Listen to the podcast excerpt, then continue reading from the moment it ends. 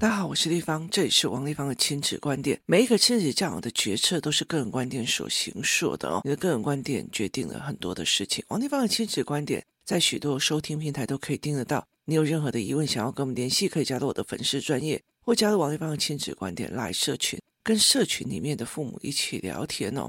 呃，最近我在想一件事情哦，现在这个时候大概是四月五月的时候。然后呢，我常常会在想，我女儿的这个时候我在做什么？我女儿高一的四月或五月，那时候是我专科一年级的四月或五月哦。那个时候我在经历人生的一个非常重大的事件，那个事件就是，呃，坐在我隔壁的那个女生选择了轻生。那所以有一天你就可以了解一件事情，就是有一天我去上学了，一样在上课，然后我。隔壁桌子没有来，那她是呃，我们班应该是说我们系上最美的一个女孩，她非常非常的漂亮，而且她非常非常的开朗，然后永远都是笑的哦。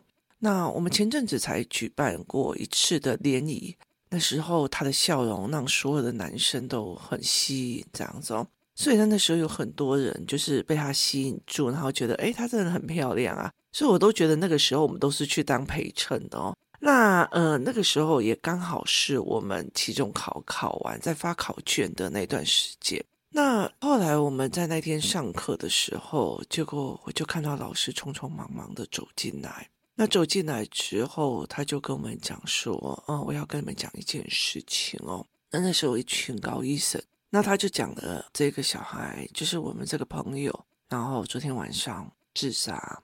那我们就不可思议嘛，因为他在我们面前就是一个很开朗、很漂亮的孩子哦。那我这么多年来，我一直在想，那个决策是对的还是错的哦？就是那个决策到底是对的还是错的？那后来其实，因为我跟他是朋友、好朋友，所以那个时候，呃，包括呃我们连里的那些学长，那有一天就是他的告别式，那就是我们要去参加他的告别式。那那时候去参加那个告别式的时候，老师跟我们讲说，就是比较好的几个同学代表去就好。那时候是学长，就是跟我一起联谊的学长，他们负责骑摩托车载我们到那个地方，然后一起去联谊，然后这样子哦。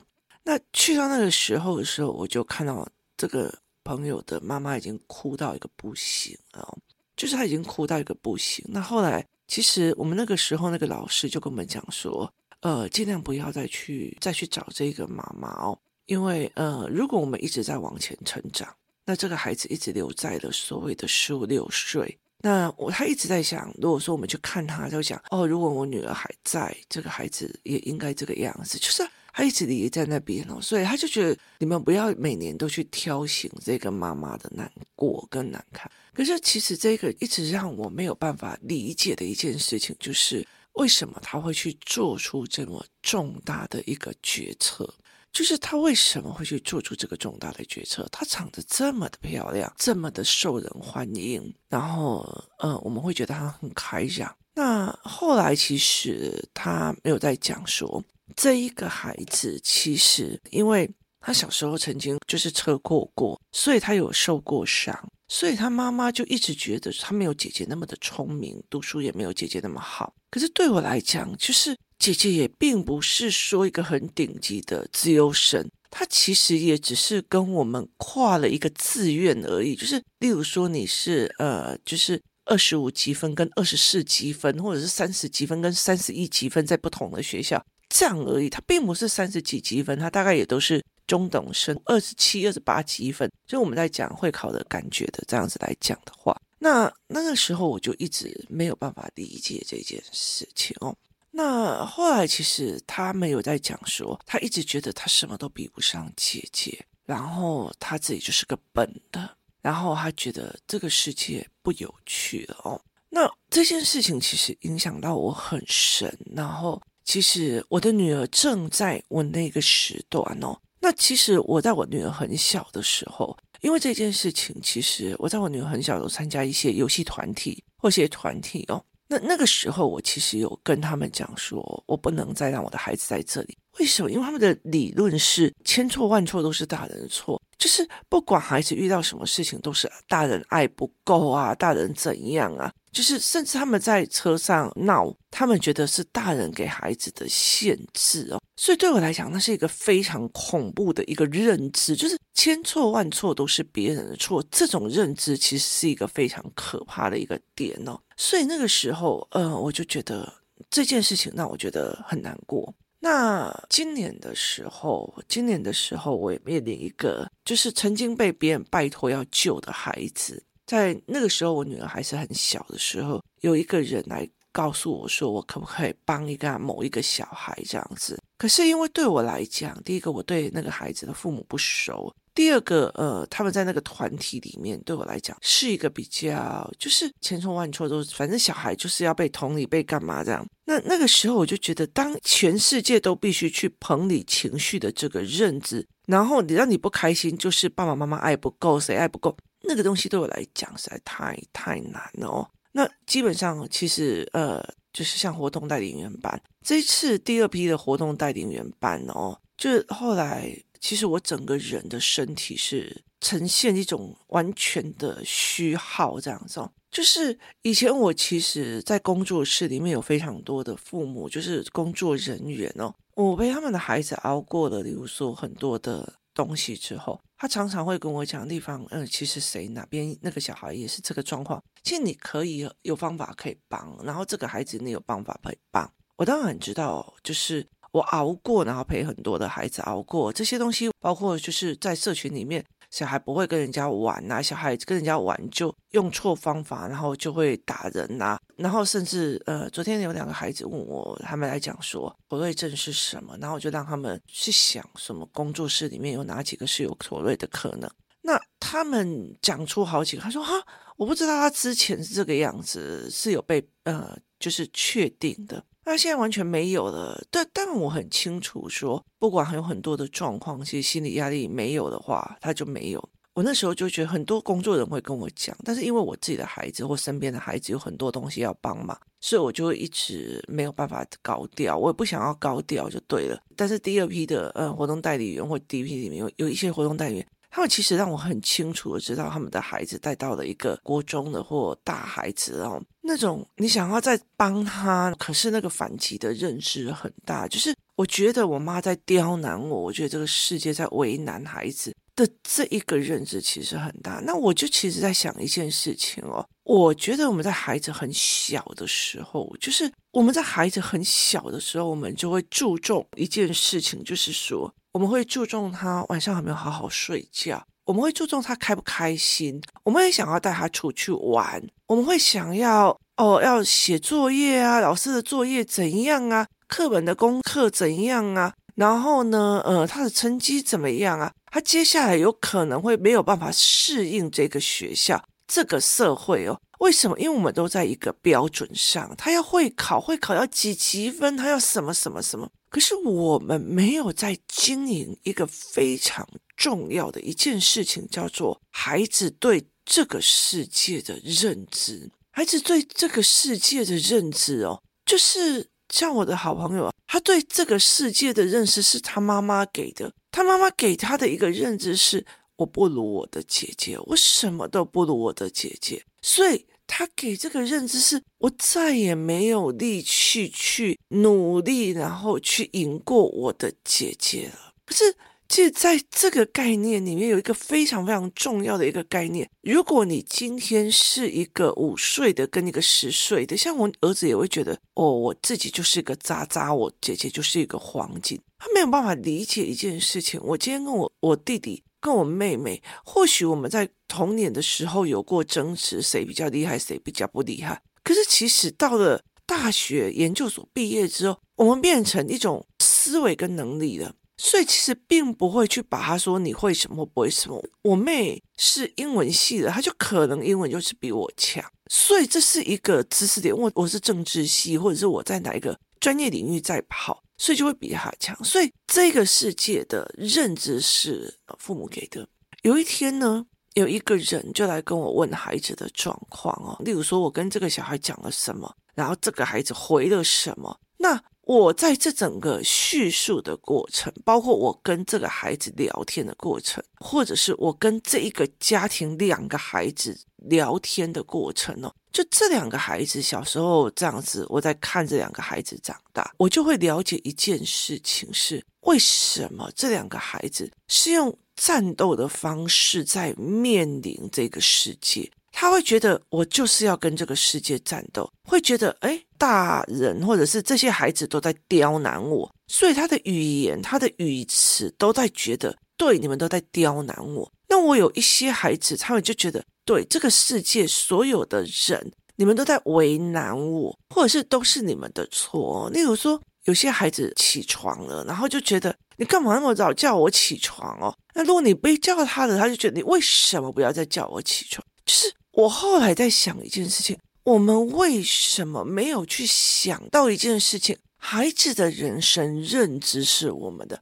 孩子一出生的时候，他的生存其实就在他周边的大人，所以他会觉得这个周边的大人绝对了他的生存。那我觉得事实上也是这样，因为这些周边的大人的带给他对这个世界的认知。就决定了，他觉得这个世界好不好玩，有不有趣，开不开心，这个世界有没有他值得去留下来的。所以今天我在看这个事情的时候，包括我朋友，包括我别人来要求我救那个孩子，后来他也呃结束自己的生命。那后来再看一个今天的新闻，就是呃三个女孩一起就是一起结束了生命。就是是谁让他们有错误的认知，在这个人生里面，越来越觉得这个世界真的好痛苦，这个世界活得很痛苦。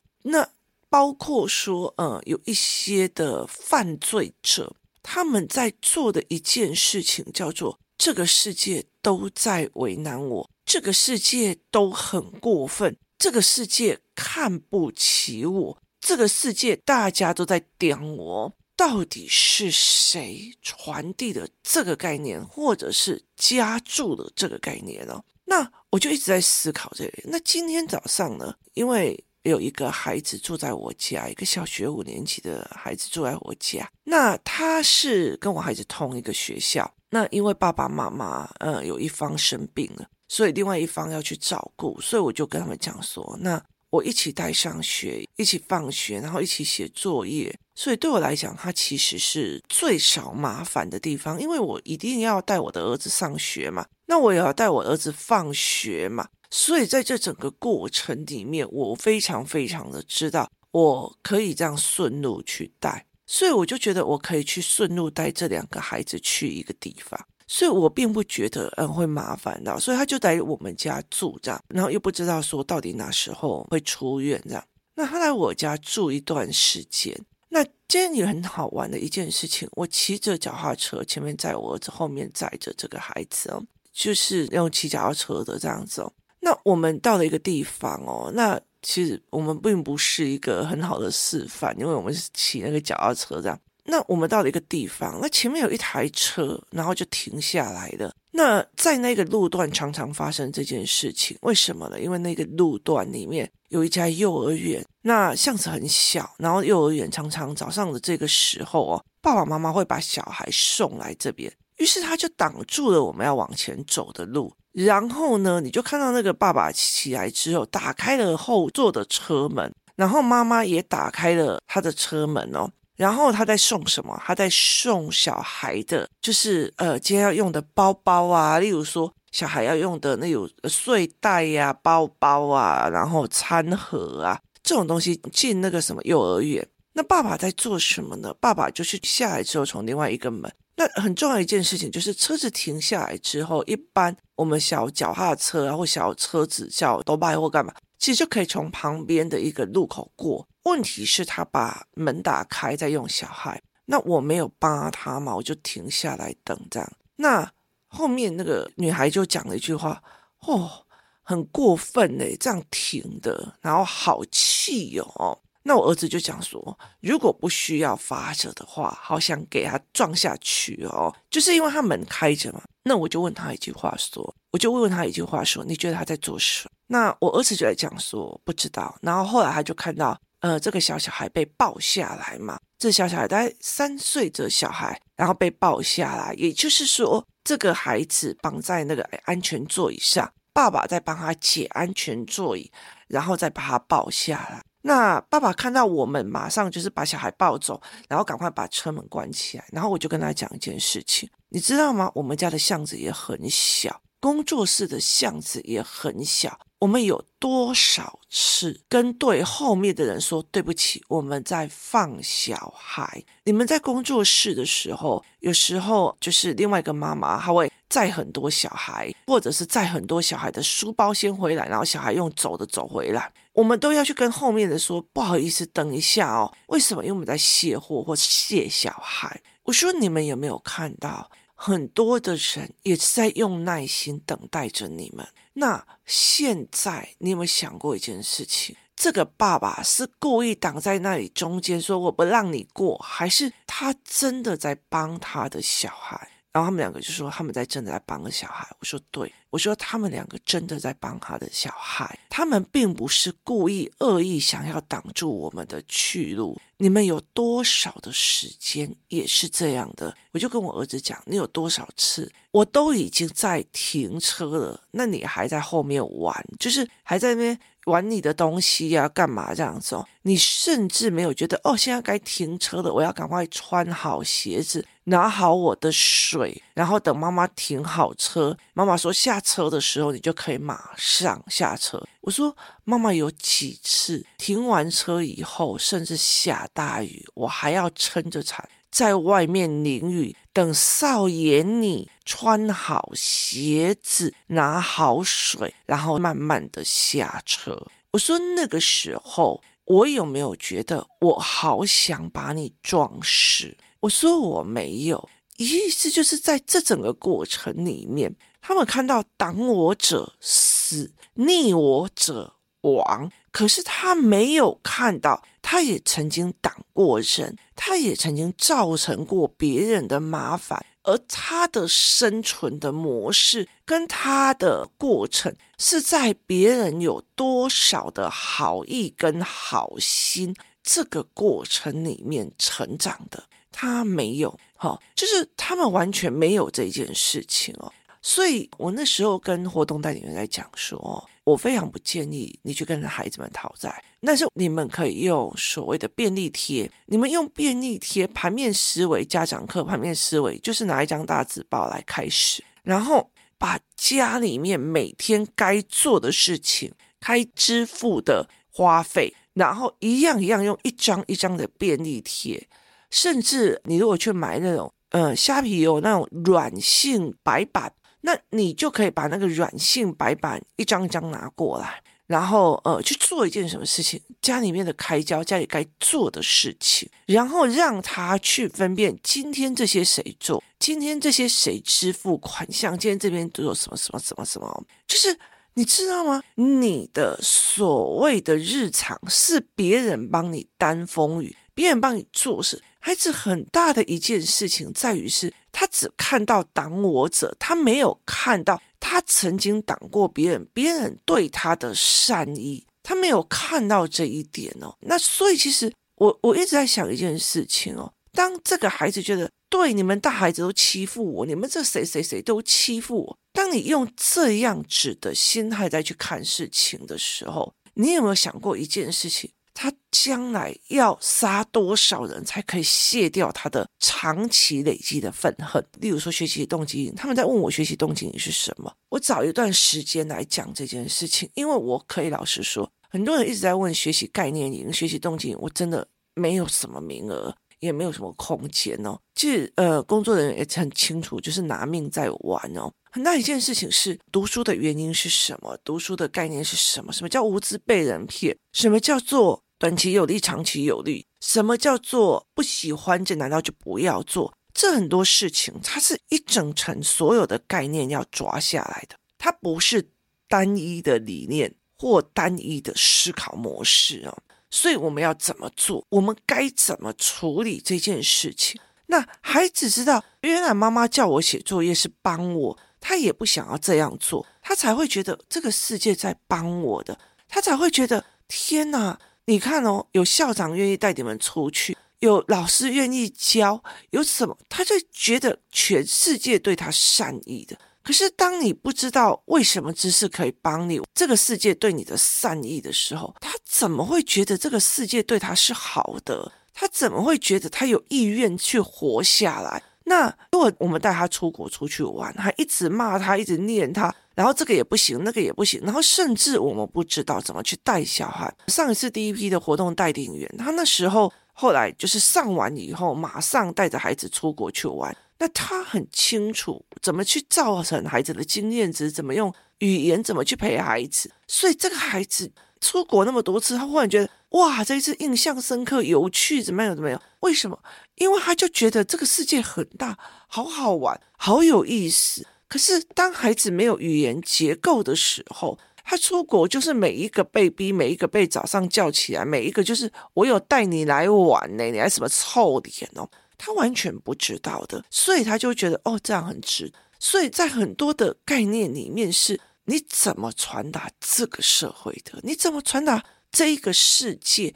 孩子对这个世界是 What a wonderful world。你有没有听过那一首歌？就是他连看到路边的海阳光在照耀，他都觉得这是一个多么棒的一个世界。可是孩子怎么去形塑成这个世界？真的是一个很棒的世界。我们居住的地方其实已经让我们拥有非常非常的多，就是相对来看哦。可是其实我觉得很多的时候。大部分的家长并不是这样子在想啊，就是呃，包括你在骂政府啊，骂政治人物，就是就是你在讲一个，这是一个多么烂的一个国家，这是一个多么烂的一个社会。可是你其实要清楚的知道，就是包括了我们的我们生病哦，我工作室里面最近有很多的妈妈生病，那其实像昨天我在跟一个妈妈在聊，她说。他一直莫名发烧，将近两三个礼拜，所以一直在呃医院做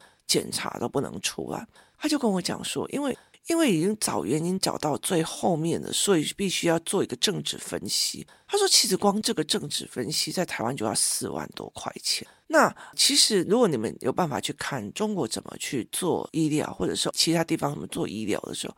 你就会觉得台湾没有狼性，是因为我们并不需要去拼出一个钱或去战斗，然后才有办法去救自己的孩子或自己的人或自己的命。为什么？因为有很多人的善意在帮你支撑了你的医疗，在帮你支撑了你的所有一切哦。所以其实我像五一劳动节，五一劳动节的时候，我就今天车子很少，然后但是你们还是要上课。我儿子就问我说。哎，妈妈，为什么劳动节老师不能放假？我说，因为军公教不是劳工。那他说，什么是军公教？军公教是军人、公务人员跟教师啊。那我就问他说，那为什么他们不能放假？甚至他们没有罢工权？那他就问为什么？我就说，好，那我问你哦哦。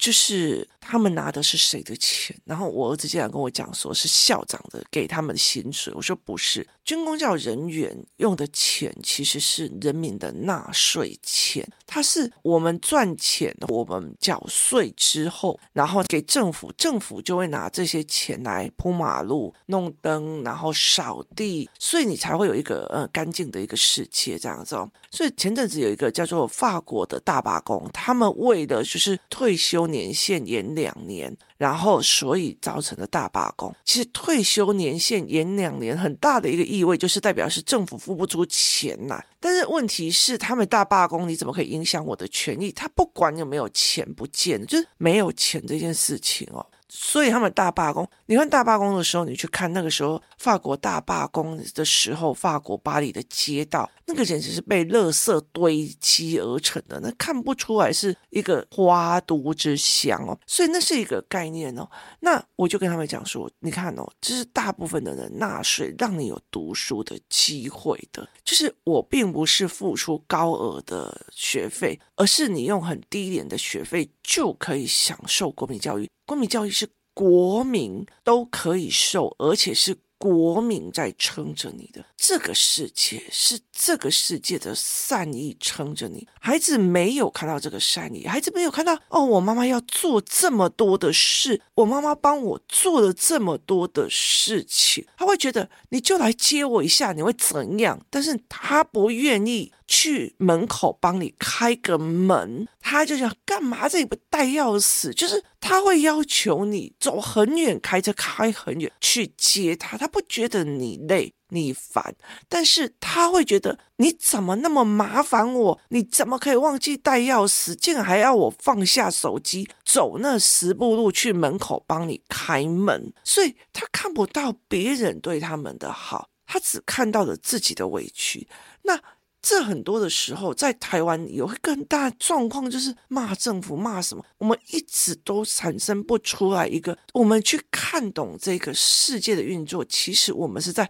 很多人的善意里面去生存的，包括我带着孩子去过马路，在开车过马路的时候，就是我们其实每次上学都要经过一个蛮大的一个马路，那你就会看到要右转的车子全部都停在半中央，他在干嘛？他在等行人走完。我说，你看，他们也可以觉得，你们为什么要走那么慢？你们为什么要干嘛？他们其实。在很多的善意累积下来的过程里面去做的。我曾经在某个国家里面，我要过马路，我走一半，它是加速冲过来的，诶，它并不是减速。你知道那个光，我远远看到一个人，或我远远看到一台车，我减速那个善意是，我慢慢的。不要造成你的危险，那些都是善意。可是为什么我们在这整个过程里面告诉孩子，这世界在盯你啊，就是他就在弄你啊，可是却没有告诉说，你有没有想过，你自己的语言，你自己的行为模式，真的是在挑衅，就是真的在跟这个世界作对。你让每一个人都战争起来，那有些孩子就是让他觉得说，这个世界好无聊，都在。刁难我，所以后来我就跟那一群就是游戏团说，我没有办法在这里，因为在这里会让我的孩子认为这个世界都在刁难他，这个世界都为难他。那长大了以后会怎样？这个世界让我好痛苦，这个世界让我好无聊，这个世界都在为难我，我不被爱的，这个世界都在欺负我。那。如果他对这个世界的认知是这样，那他的命运会是怎样？提供大家思考看看。今天谢谢大家收听，我们明天见。